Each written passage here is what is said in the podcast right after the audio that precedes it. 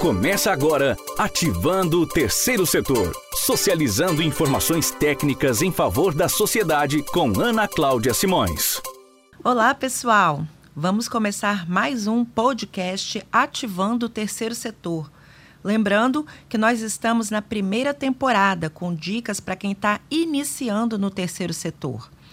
O podcast Ativando o Terceiro Setor, vocês sabem, tem três quadros. O quadro 1, um, você sabia. Hoje nós vamos conversar sobre terceiro setor, poucos recursos ou problemas nos projetos. Qual será o problema? Quadro 2, minha experiência. Hoje nós vamos entrevistar a Isabel Berlink, que vai falar de um projeto lindo e da atuação dela no terceiro setor.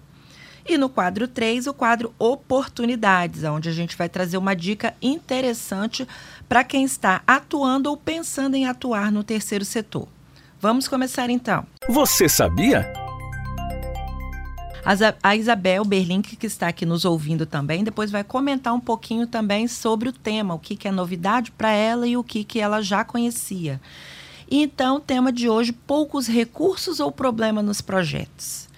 E aí eu vou destacar alguns pontos sobre isso, porque há muito tempo se fala que no terceiro setor existem poucos recursos disponíveis e toda dificuldade de captação de recurso.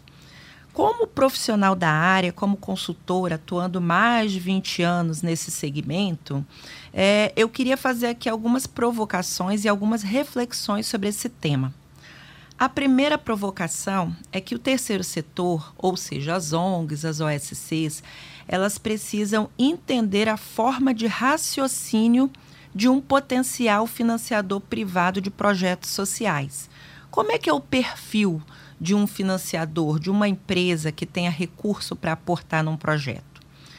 Bem, como são? São empresas que possuem capital para investir, são empresas que não vivenciam a realidade do terceiro setor, nunca vão apostar em nada que tem indício de desperdício de recurso, conhecem pouco do cenário de mazelas sociais que motivam a existência dos projetos, não vão investir em nada que não esteja completamente regular, atendendo a critérios de legislação. Elas desejam provas, números, gráficos que demonstrem os resultados do investimento social que vão realizar. Não há nenhuma hipótese de arriscarem os seus nomes, as suas marcas em algo que represente risco. Então, o primeiro desafio é o terceiro setor pensar com a cabeça desses financiadores, ir além daquilo que se tem de concepção de atuação. Né? E o financiador privado de projetos sociais, ele tem o recurso, ele está ali disposto. Mas não vai dar certo se essa ONG lutar contra o que pensa esse financiador social. Se desejar, assim, de repente, impor a sua visão de mundo, é, tratando no, é, alicerçada ali num vitimismo, embasado na velha filantropia assistencialista. Então, isso já não tem mais lugar no mundo do terceiro setor para fins de captação de recursos há muito tempo. Então, é, eu fiz aqui uma listinha de problemas que a gente viu como analista de projetos, participante de bancas, atuando aí também do lado das empresas, é, a minha proposta é que o terceiro setor pare e faça uma autocrítica, seja imparcial pense sobre essas perguntas que eu vou fazer agora. Você que está atuando aí no terceiro setor, que coordena projetos, que escreve projetos, que é um voluntário, pensa nessas perguntas que eu vou fazer agora. Pensa num projeto aí da instituição. Esse projeto ele inicia com um resumo bem objetivo, mas sem ser superficial, deixando claro por que, que ele existe, para quem que ele existe, onde ele vai atuar esse resumo inicial, ele é atrativo? Outra pergunta: o projeto apresenta uma justificativa que vai ser capaz de transportar um investidor social que é leigo dentro do problema, lá para dentro desse problema, e sensibilizar esse financiador da gravidade e que isso que você está apontando como justificativa é fato, é verdade, é contemporâneo, né? Ele está acontecendo aquele problema a sua justificativa no projeto é capaz de provocar esse sentimento no financiador social? Outra pergunta: o projeto demonstra clara e objetivamente o quanto que o problema afeta o público-alvo? O público-alvo de lá de onde você está dizendo que vai atender, porque às vezes é, os projetos eles es são escritos de maneira muito ampla, né? Segundo o IBGE, segundo o PNAD, segundo é, a pesquisa tal, mas não transporta para aquele lugar, naquele município, naquele bairro que vai ser atendido. A sua justificativa é capaz de convencer quem está lendo? A objetividade mostra o problema que esse público-alvo está passando? Ainda, o projeto é capaz de demonstrar para uma pessoa que seja cética e inteligente que os métodos que você está propondo no projeto são uma solução apresentam indícios lógicos que vão dar conta de resolver aquele problema que você justificou? Ou não? A pessoa pode ter dúvida, a pessoa pode falar, mas será que isso vai dar certo? Será que isso é suficiente? Será que isso é, tem como dar conta de todas as variáveis que estão envolvidas num problema social? A sua metodologia precisa ser convincente. O projeto traz evidências da escolha da equipe, que é uma equipe técnica pautada no profissionalismo, na qualificação, na experiência, ou dá aquela impressão de equipe amadora, de gente conhecida, mas que não tem uma formação. Né? Então, a equipe que está lá no seu projeto, o currículo dessas pessoas passa confiança? O projeto ele lista indicadores como objeto de medida e mostra qual a técnica que vai ser usada para medir qualitativamente e quantitativamente os resultados, a gente tem que lembrar que o projeto social vai ser apresentado para pessoas que vivem de números, que querem ver de maneira mais concreta como é que você está planejando medir esse resultado que está dizendo que vai alcançar. E o orçamento? O orçamento lá no projeto está compatível com o mercado?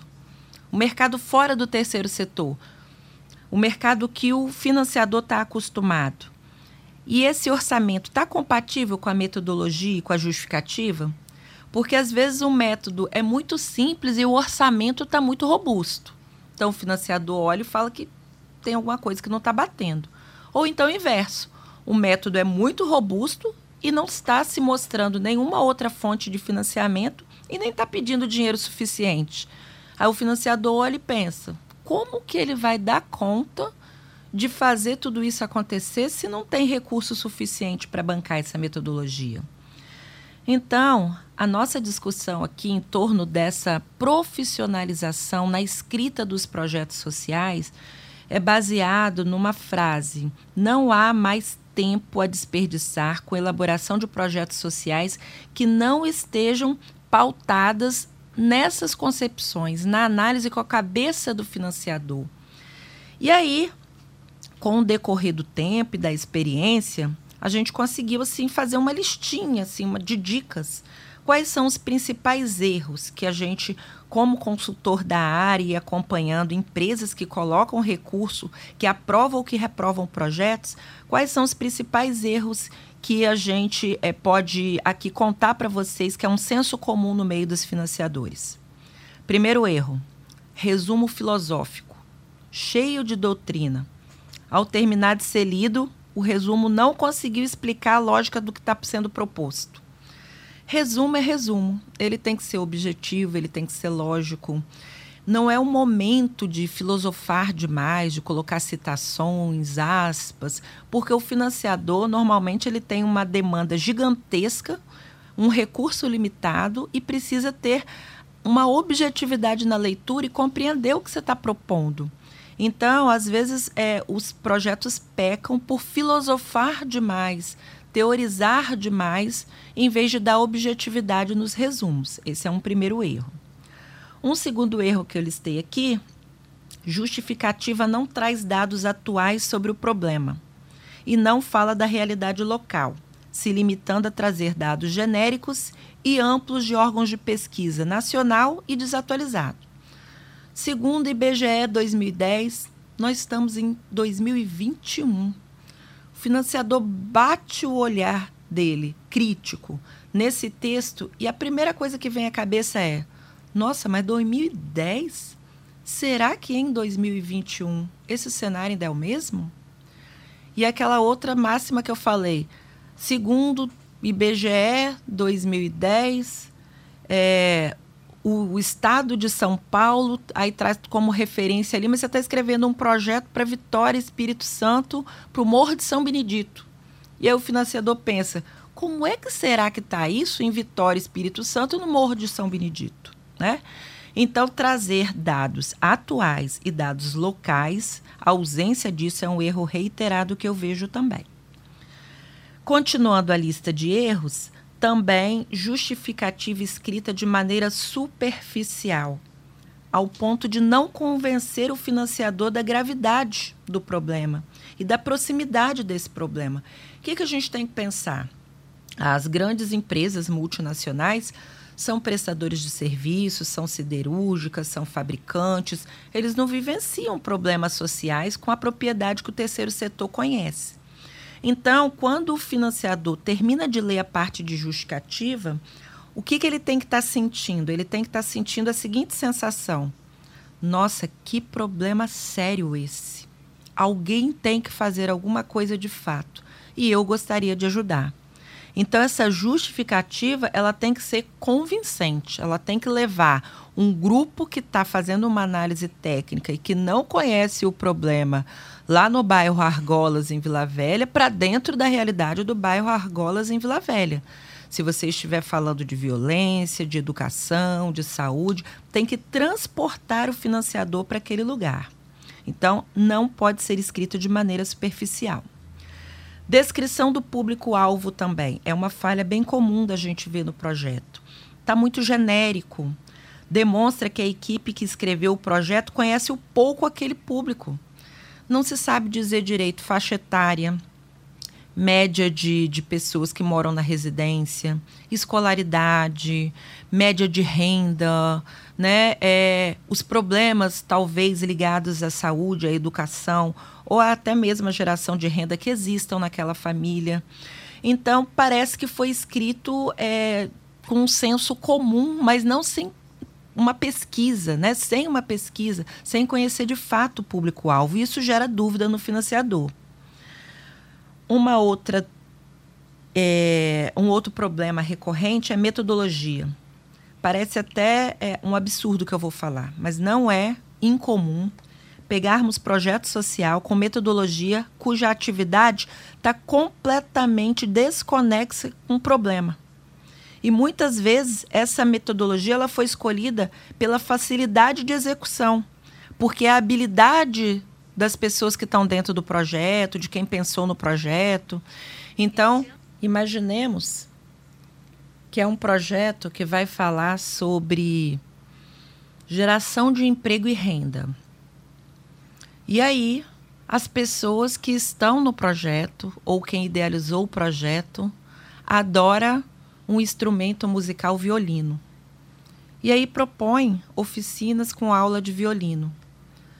Só que naquela região não existe campo de trabalho para quem toca violino. Não foi feita nenhuma pesquisa correlata. Então, é um exemplo prático de metodologia e atividade desconexa do problema que você identificou e justificou, que era geração de emprego e renda. E aí, quando a gente vai para campo para fazer a análise do projeto, a gente pergunta: por que, que tem tanta evasão nesse projeto? É porque as pessoas do público-alvo não foram consultadas, então não tem identificação com o que está sendo ofertado. E aí se pergunta, mas por que aula de violino? Ah, porque meu filho sabe tocar violino muito bem e resolveu fazer isso voluntariamente. Perfeito a intenção, mas o financiador quer resultado. Não dá para pensar só com o coração, com a emoção. A gente tem que colocar a razão também na hora de captar recurso, né? É, muitas vezes também a equipe técnica não foi definida com clareza como que eles vão ser selecionados. Se é um projeto que vai gerar renda, então isso tem a ver com o quê? Com empreendedorismo, com formação de preço de venda, né? com é, a técnica da venda, qualidade do produto, maneira de gerir o caixa, de pensar em estoque, né? Ou de qualificar uma equipe se for prestação de serviço.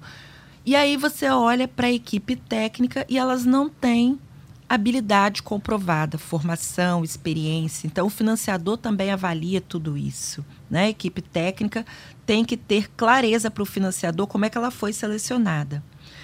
Outro problema é resultados propostos sem uma relação direta com a justificativa e com o problema apresentado. Então, se o projeto, no meu exemplo aqui, é geração de emprego e renda, na hora que a gente vai ver o resultado, a renda antes e depois não teve nenhuma alteração.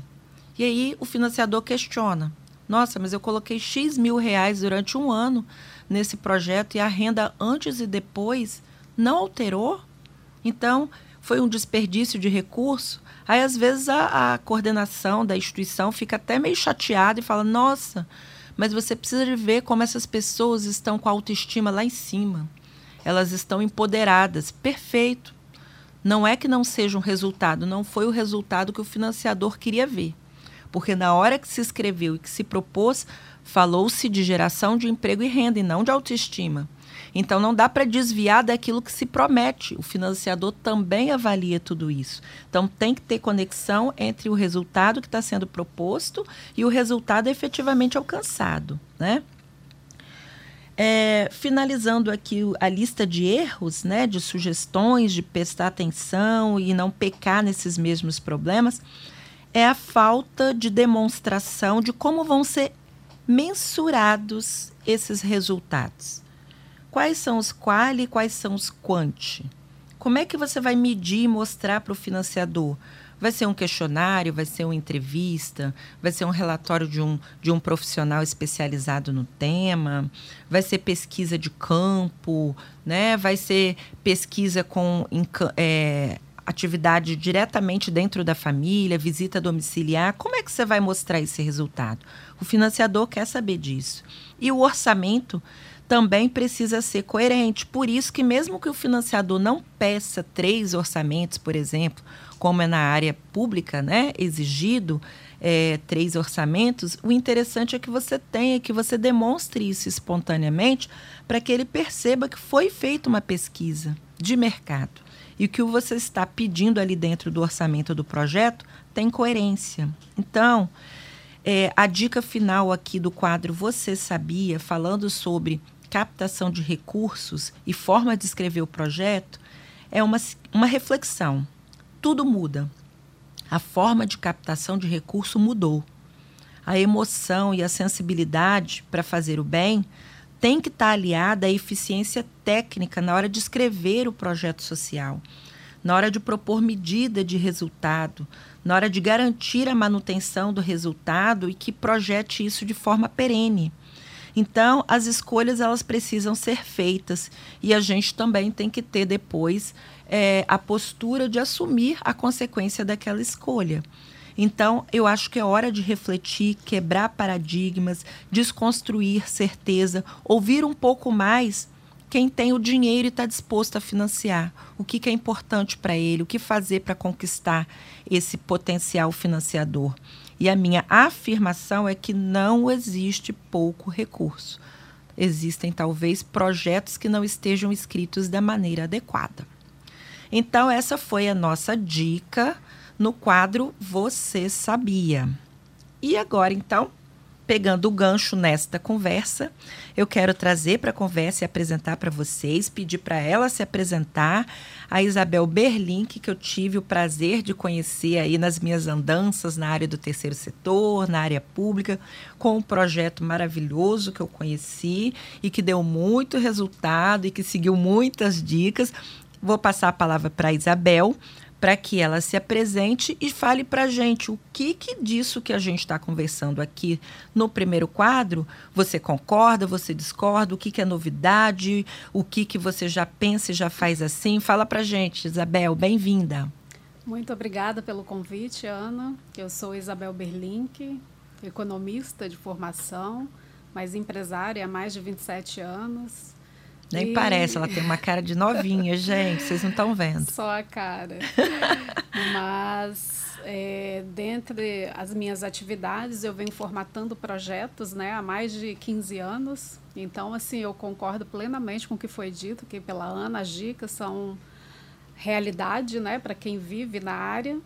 então, eu já tive a oportunidade de, de projetar né, ideias onde não tinha nem começo, nem meio, nem fim.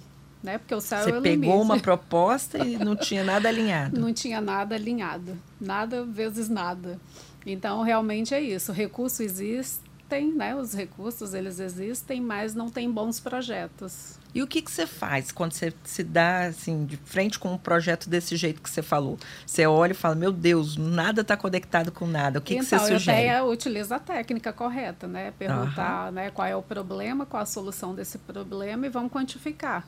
Perfeito. Para ver e colocar em prática. Perfeito. Então, o projeto ele tem que ser prático, não adianta filosofar. Porque nem o, o financiador vai aceitar seu projeto, nem você vai realizá-lo com sucesso. Então, já me deparei de várias formas com esta situação e com essas dicas aí que você está dando. A pessoa, às vezes, né, quer sonhar, não tem limite para sonhar. A Exatamente. pessoa diz, ah, eu tenho uma ideia maravilhosa, um projeto lindo, mas o básico não tem, né? Porque você, realmente você tem que fazer uma boa apresentação, você tem que convencer o seu financiador e esse projeto precisa dar resultados. Se não tiver resultados, Exatamente. É eu projeto, sempre né? falo, Isabel, vê se você concorda comigo, que existem financiadores de metas e não de sonhos. Isso né? aí, exatamente. Então, Então fica a dica aí, importante. Então, assim, me deparei muito nesses 15 anos, já peguei várias situações assim. Mas, assim, todos os projetos no, no, dos quais eu adequei e fiz a formatação, todos tiveram o recurso e tiveram sucesso na implementação e resultados. pois é, conta um pouquinho pra gente desse projeto maravilhoso aí que você coordena, está à frente e que eu tive a Isso. oportunidade de conhecer. É o projeto Mulher Superando o Medo, né? A idealização dele foi minha, porque sempre trabalhando para terceiros, eu resolvi plantar no meu quintal. Falei assim, gente, eu sei fazer projeto para terceiros, eu tenho tanto conhecimento, eu preciso multiplicar, né? Preciso que pessoas tenham acesso ao conhecimento. E tudo começou com um projeto eh, de educação financeira para mulheres. E devido a um problema né, que nós vivenciamos, acho que o Brasil inteiro e até mundo afora, né, o, o índice de violência contra a mulher muito Verdade. alto. Então, dentro de uma necessidade do Tribunal de Justiça, nasceu uma parceria, né, através do Instituto IN, a, o Tribunal de Justiça, para a gente poder fazer o projeto. Então, aí Então, tivemos quando ele como- nasceu, ele não nasceu para mulheres vítimas de não, violência sim, para mulheres é, em situação vulnerável. A ideia Tá. principal era essa. Era Então, essa, é, a gente trabalharia a educação financeira, que ela é importante. A mulher precisa, não só a mulher, como todos, né? Uhum. Precisa saber gerir seus recursos. É, empreendedorismo, que a gente precisa gerar renda. E assim nasceu. Né? Aí, com a parceria, nós fizemos a adequação para o público específico. Você bem falou, a gente precisa especificar que público é esse. Exatamente. Porque o projeto ele pode ser amplo, você pode atender de criança a um idoso, mas se eu não focar no momento que eu estou planejando né, ali, porque eu preciso quantificar, preciso saber quanto que ele custa. Uhum. Então, por isso houve um filtro, mulheres em situação de vulnerabilidade, mulheres em situação de violência. Então, nasceu dessa parceria. E tivemos a grata, né, de presente aí a parceria com o Rotary, não só Rotary local, mas Verdade. internacional, para financiar eh, o projeto. E ele nasceu é, com, justamente para poder atender esse problema. Eu precisava levar para as comunidades desenvolvimento econômico e prevenção e combate à violência. Então, deu um casamento perfeito porque com a parceria o Tribunal de Justiça foi com a gente até as comunidades para poder trabalhar a prevenção né, de combate à violência. E, dentre isso, nós é, é, fizemos um trabalho primeiro emocional com essas mulheres, para que elas pudessem descobrir que elas podem né, e conseguem é, atingir objetivos e metas, sonhos. Então, a gente fez um trabalho de marketing pessoal, de inteligência emocional, é, fizemos um trabalho de educação financeira. No entanto, nós tivemos um case, a mulher, quando ouviu falar do projeto, falou assim, essa, essa professora está doida, como é que eu vou fazer educação financeira ganhando um salário mínimo? É possível, não importa quanto ganha, Sim. importa quanto você consegue poupar. Uhum. Então, essa é a diferença. então, através da educação financeira, nós identificamos também as habilidades de cada mulher dentro do projeto. Temos um atendimento psicossocial para levantamento de necessidades Após isso, identificamos as habilidades, nós vamos trabalhar, formatar um projeto para que essa mulher coloque em prática. Então, o tempo, vamos dizer, o maior tempo dedicado na, na fase de planejamento foi essa do diagnóstico, para poder do diagnóstico. propor os métodos até, adequados. É, né? Então, a primeira, é, o primeiro município foi Vila Velha, porque nós tivemos a oportunidade de fazer uma pesquisa antes. Uhum. Nós fomos até os líderes comunitários, fomos buscar quem tinha conhecimento né, da comunidade. Então, tivemos a participação dos líderes comunitários, na época, o filtro do Tribunal de Justiça e tivemos a parceria com a Prefeitura de Vila Velha também. Do Cranvive, né? Do Cranvive, isso, a Secretaria de Assistência Social. Verdade. Né? Quando nós tivemos também, é, nós tivemos saúde, o apoio né? na Secretaria de Saúde, uhum. porque o projeto ele precisa de sustentabilidade. Então a mulher passa por esse processo no projeto, mas e aí? Depois ela precisa dar continuidade ao atendimento psicológico, que a maioria chega com, com a situação mental, psicológica super abalada devido à violência, pois né? é, e você aborda outro ponto muito importante no meu ponto de vista, Isabel, que é a questão da rede, né? De, Importantíssimo. De ter consciência de qual é o papel do projeto, até onde ele pode ir, quais os demais atores que têm que ser envolvidos, Isso porque aí. o projeto não vai dar conta de tudo sozinho, sozinho, certo? é porque a, a, o, o, investimento ele é limitado, né? Uhum. Se a uhum. gente tivesse um investimento ilimitado, aí sim, o céu é o limite para uhum. você incluir que Mas... não é realidade de projeto nenhum, né? realidade porque a gente tem um limite, né? Sim. Então você tem o básico. Ó, aí envolveu a assistência, envolveu a saúde, saúde. envolveu o Rotary, que é uma outra instituição, né? nacional, internacional, internacional, Tribunal de Justiça. Olha quantos, quantos atores, atores, foram envolvidos, né, Isabel? E fora isso, as empresas privadas que compraram a causa. As então, nós, é, nós conseguimos é, cursos profissionalizantes para as mulheres. O Rotary também é, financi é, financiou equipamentos de trabalho. Então, todas elas que se identificaram com o empreendedorismo tiveram um impulso. Então, uhum. ferramentas práticas que elas aprenderam de como gerir um negócio e ferramenta prática para iniciar o negócio.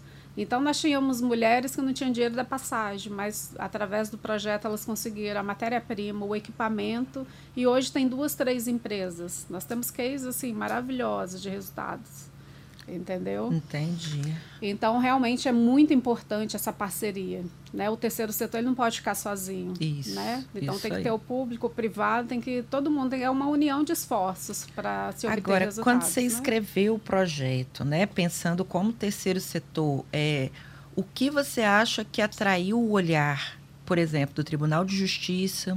Uhum. O que, que atraiu o olhar de uma outra instituição internacional? A, a que você atribui? O que, que você acha que foi o diferencial aí que os trouxe para a parceria? A objetividade do projeto é a rapidez, no sentido assim, é, as ferramentas que nós apresentamos no projeto realmente foram ferramentas eu digo aqui que básicas, mas que essenciais para que as mulheres pudessem colocar em prática no dia seguinte as aulas que elas assistiam. Então eu poderia resumir a praticidade. E o projeto também ele nasceu com um conceito 4.0 de inovação todo o conhecimento que essa mulher teve dentro de sala de aula, nós transformamos ele num aplicativo com funcionalidades. Uhum. Então, ela, o aplicativo tem é, motivação. Toda vez que a mulher abre via, o aplicativo... Via celular, né? Celular, que todo mundo praticamente aí. tem um celular hoje, né? Isso, todo mundo. As uhum. que não tinham, receberam, Receberam o celular, Isso, nós viabilizamos, né? Uhum. Então, você tem que sempre pensar no, uhum. naquilo que você está ofertando. Você Isso. tem que dar condições para que O que a Isabel está né? falando aí, o que a gente também faz uma crítica, assim, na, na, perspectiva de colaborar, é o plano de externalidade, né? O que, que pode atrapalhar o projeto que não depende do projeto? Você tem que mapear isso, isso e pensar aí, no plano foi B. tudo mapeado, né? Isso aí. Nós imaginávamos que ia ter mulheres sem condições de um celular. De ter um porque celular. na confusão, na violência uhum. doméstica, a primeira coisa que é quebrada é o celular. É o celular, é o, né? o contato dela com o externo, né? uhum. né? Então, foram viabilizados também celulares, para quem não tinha. É, aí dentro desse aplicativo tem dicas de combate prevenção à violência, o botão do Disque Denúncia, então a mulher não está só, ela tem o socorro na palma da mão, além do controle financeiro dela, que elas acharam super interessante Então, seria ingrato ensinar finanças para essas mulheres, né, ou quem quer que seja, deixar a organização no caderninho. Então, elas têm um aplicativo com a função de finanças também e que ele é prognóstico. Então, ela sabe exatamente se ela pode gastar ou não, porque o aplicativo se tornou o melhor amigo dela. Ah, então, inclusive, certo. nós ganhamos até uma premiação internacional como um dos projetos mais inovadores do mundo. Foi através do Rotary, né? Então, Uau, como resultado, é, aqui no estado ganhamos o, o prêmio Farol do Bem como melhor projeto do estado, do Espírito Santo. Então, assim, começou com. e olha bem, gente, olha o que, que a Isabel está falando, ó. E ó, comparando com esse debate, com o texto que a gente estava aqui discutindo no quadro Você Sabia. O projeto conseguiu ser objetivo, né? O método, eu vejo nas suas palavras, que foi o que encantou, né? As pessoas prático, que é. olharam é. falaram assim: isso vai dar certo, né? Só para você ter ideia, nós tivemos uma turma de mulheres surdas, então o projeto se adequou à tradução Perfeito. em Libras. Tivemos nas turmas mulheres iletradas, né? Uhum, analfabetas. Uhum. Então eu lembro que o desafio foi na turma, quando nós chegamos, e que no mapeamento, ó, você é melhor retirar a pessoa da turma, senão ela vai ficar constrangida. Foi para nós um grande desafio. Não, nós estamos falando de inclusão. Inclusão. Então foi, foi um dos melhores resultados. Para ter ideia, ela, ela, uma das mulheres né, trabalhava como faxineira, diarista. Então ela descobriu ali na aula de educação financeira que ela era capaz de comprar o apartamento dela e comprou.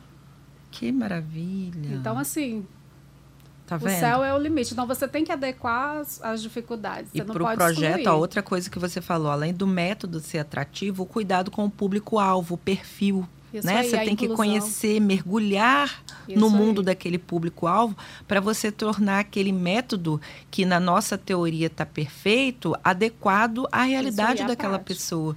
Não adianta generalizar, vir só com, né? Porque inclusive pesquisa. na hora de escrever o projeto, a inclusão estava presente, né? Então, peraí, eu preciso de um projeto que tenha inclusão. E foi interessante que na hora de contratar os tradutores de Libras, a gente acha que é simples, é só chegar lá e traduzir, né? Fazer os sinais. Não, é uma interpretação, é. tem que ter o tradutor mesmo. É. Então, assim, foi fantástico a aula de finanças, porque nem todo surdo ele é alfabetizado. Então, assim, foi ah, realmente tá. o, o resultado foi fantástico em ver, né, depois assim o feedback e tudo meninas, isso em né? relatórios, tudo medido, tudo, tudo demonstrado, medido, fotografado, não é? Não é, Isabel? provado, é. Pois é, ó, tá vendo? Olha, gente, ela na verdade está contando aqui de uma maneira bem prática tudo que a gente falou aqui na teoria, tá vendo? Conseguiu recurso, conseguiu parceiros, conseguiu reconhecimento, conseguiu premiações, continua sendo convidada para novas parcerias, né, sim, Isabel? Sim, e assistência a essas mulheres. Então, quando a gente, né, nós é, continuamos com os grupos, com todas as mulheres, nós, no ano de 2020, conseguimos é, ter oito turmas, em média 20 mulheres cada, né, mais ou menos. E o que é que acontece? A gente tem um acompanhamento. Então, elas mesmas trazem os resultados. Olha, eu tenho reserva financeira. Então, nós temos mulheres com reserva financeira. Temos mulheres que... Eh, teve um caso que a mulher nunca viajou na vida. Saiu da cidade onde ela nasceu, no Nordeste. E no final de um ano, ela apresentou o resultado. Olha, com o planejamento que eu aprendi no projeto, estou indo com minha família inteira visitar a minha terra natal. Então, que isso não tem preço. Não, tivemos não um outro caso maravilhoso na época. Logo, ainda tivemos a pandemia, o início da pandemia é, pelo meio, nós é. não paramos nem um dia. É mesmo? E tivemos um caso de uma das mulheres que estavam sofrendo, que estava sofrendo violência e ela nunca tinha denunciado. Então, essa era da comunidade, né? E ela denunciou e só que ela ficou sem renda e sem comida. Como uhum. é que você uhum. vive sem renda, sem comida? Sem Não renda, tem como. Sem comida. E na ocasião ela nos pediu 200 reais emprestados e a gente estava fazendo, teve a oportunidade daquele projeto das máscaras. Ah, então sim. ela participou ela do projeto da, é, de renda. Foram né? remuneradas para fazer a máscara por causa da Covid, né? Isso né? Depois aí, a... distribuiu para pessoas em situação de rua. Isso foi muito mesmo. legal o projeto. Naquele projeto, ela, para trabalhar os três dias, ela ganhou 500 reais, que ela ajudou a cortar os elásticos, uhum. separar os tecidos. Com esses 500 reais, ela comprou um balcão, material de cachorro-quente e umas balas e pirulitos na primeira noite ela vendeu 115 cachorros quentes. Poxa. Então recuperou o capital. Uhum. Em quatro meses ela tinha 7 mil reais de reserva financeira. Só com de reserva. De hein? reserva. Reserva é reserva. Porque Reserva. no projeto elas aprendem Uhum, a ganhar, poupar e depois gastar. uhum. Então, esse é o conceito básico de finanças. Em um ano, ela tem uma mercearia num porte super bacana na comunidade, registrado, e ela distribui 1.800 pães por semana em gratidão àquilo que foi feito por ela, Nossa, de graça. Ela fez uma padaria popular em que Anexo. legal. Então, assim, aí a gente tem aí para os resultados, né? A foto dela do Uhum. antes, com Uhum. um balcãozinho, só com os pirulitinhos pendurados. Sim. E a mercearia hoje super sortida e, e ela com a vida resolvida. Então, assim, são muitos casos. Então, todo projeto ele precisa mostrar resultado. E né? ser bem planejado, Ser bem conhecer planejado. público, né? Porque aí ele se torna desejável. Então, assim, já Uhum. recebi propostas para levá-lo para Portugal, para África, para o legal. Brasil. Então, Parabéns, assim, Isabel. agora é... o céu é o limite. Aí, né, tá vendo? Ó, como não é só teoria, a Isabel tá Isso aqui é. contando na prática o que a gente É está pra- falando é aqui no. Você Sabia. E aí, Isabel, aproveitando então essa sua experiência, duas perguntas. Pontos fortes que você vê no terceiro setor. Nossa, muitas ideias que podem se tornar práticas. Certo. A sociedade precisa desse apoio, Uhum. principalmente as comunidades mais vulneráveis, porque o governo sozinho ele não dá não conta. dá conta. Ele não dá Uhum. conta. Isso é então, assim, tem muitos pontos positivos. Tem recurso, então o que precisa é realmente procurar uma assessoria especializada, né, Ana? E Para poder colocar em prática. vem né? os pontos fracos. Né? O que, que pode melhorar? O que, que é uma fragilidade, assim, no seu ponto de vista? A maioria das instituições não tem documentação, não leva a sério a questão fiscal. É. Então, eu já eh, também tive experiência de pegar instituições que não tinham documentação. Uhum. Tipo assim, tinha um recurso disponível, mas não adequava aos editais. não consegue captar nada, Não né? consegue captar Uhum. nada. Inclusive, eu tenho até uma experiência, foi muito bacana, que eu fui convidada para formatar um projeto. Tinha o recurso, só que o projeto ele não atendia o edital. O projeto estava lindo, que era restaurar a face das mulheres. Ah, Só que o edital, aí tem isso, né? Você cria o projeto, mas sem conhecer o edital de quem está né, fornecendo o recurso. Só que o edital exigia é, é, que você levasse o desenvolvimento econômico. E só realmente restaurar a face, você levanta a a autoestima, da Autoestima. mulher, mas e aí? Uhum. Ela vai comer o quê? uhum. Ela vai desenvolver o quê? A comunidade vai ver de quê? Sim. Então foi bem interessante essa experiência, né? De então aí tivemos que adequar, além Adequar. da restauração da Uhum. face, Para né? poder chegar vamos no, gerar renda para essa mulher. Como é que vai ser objetivo gerado? de quem Isso queria aí, é. financiar. Então né? assim, e muitas vezes os editais, assim, a- a- as, as empresas de terceiro setor não estão preparadas para os editais, né? É o, é o formato padrão que se repete em todos, né? Em vez de Isso, é. respeitar a singularidade do financiador, né? Assim, Isso o que, é. que ele quer, né? Como chegar Exatamente. nesse resultado, aliando a ideia que a gente teve, a nossa ideologia, a Uhum. nossa lógica, né? Que inclusive eu tive até a oportunidade de, em 2015, eu fiz um curso em Curitiba, só de terceiro setor, de Uhum. projetos. Uhum. Assim, um curso super rico. Tinham seis pessoas comigo. Ah, meu Deus. Então tem isso, a baixa adesão. As pessoas acham que não é necessário É verdade. conhecimento. E conhecimento Basta é coração, né? E boa É. vontade. É, Isso aí. Isso me angustia já há alguns anos trabalhando com consultoria, né, É. e assessoria nessa área, porque eu vejo às vezes as empresas ávidas por projetos, procurando instituições profissionais e desesperadas porque não acham. Não acho. Porque na hora que vão fazer o filtro, elas ficam reprovadas. Mas nessa perspectiva que você falou aí, tem que procurar curso, tem que procurar tem que treinamento, tem Tudo que que, você vai fazer tem que fazer bem feito. Você tem que É buscar verdade. conhecimento. Não a mesma aqui... coisa a contabilidade, que eu tenho sempre falado aqui no podcast também. Tenho chamado a atenção das universidades, da academia em geral, né? Para dar Uhum. atenção que a contabilidade do terceiro setor é diferente. Ela precisa de uma especialização. Então, os contadores também têm que se alertar para isso, para poder Uhum. conseguir fazer o trabalho correto para as instituições. Né? Tudo realmente é conhecimento e é estudo. Nada vai cair É do igual céu. eu tive também uma oportunidade, de, foi em 2014, de desenvolver um projeto. E na ocasião, é, o, o- a pessoa precisava de um recurso para poder divulgar o Espírito Santo num determinado evento, só que todos os recursos precisam de contrapartida. Você uhum. precisa dar uma uhum. contrapartida, uhum. né, o resultado. Então ali eu desenvolvi dois projetos, um dentro de uma penitenciária, outro numa região né, vulnerável aqui na, no Espírito Santo.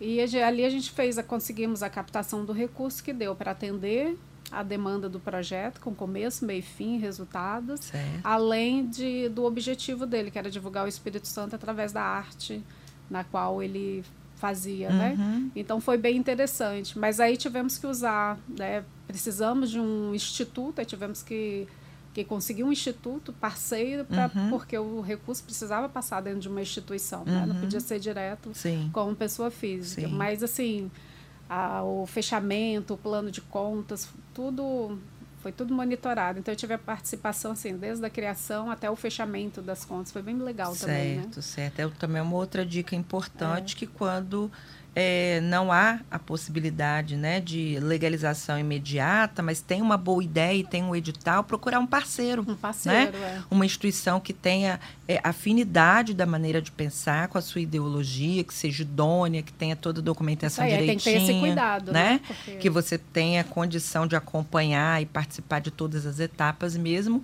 e não perder a chance de realizar na prática algo que vai fazer outras pessoas felizes, né? Aí tive uma outra oportunidade também de um outro projeto que é assim grandioso é, na área de saúde.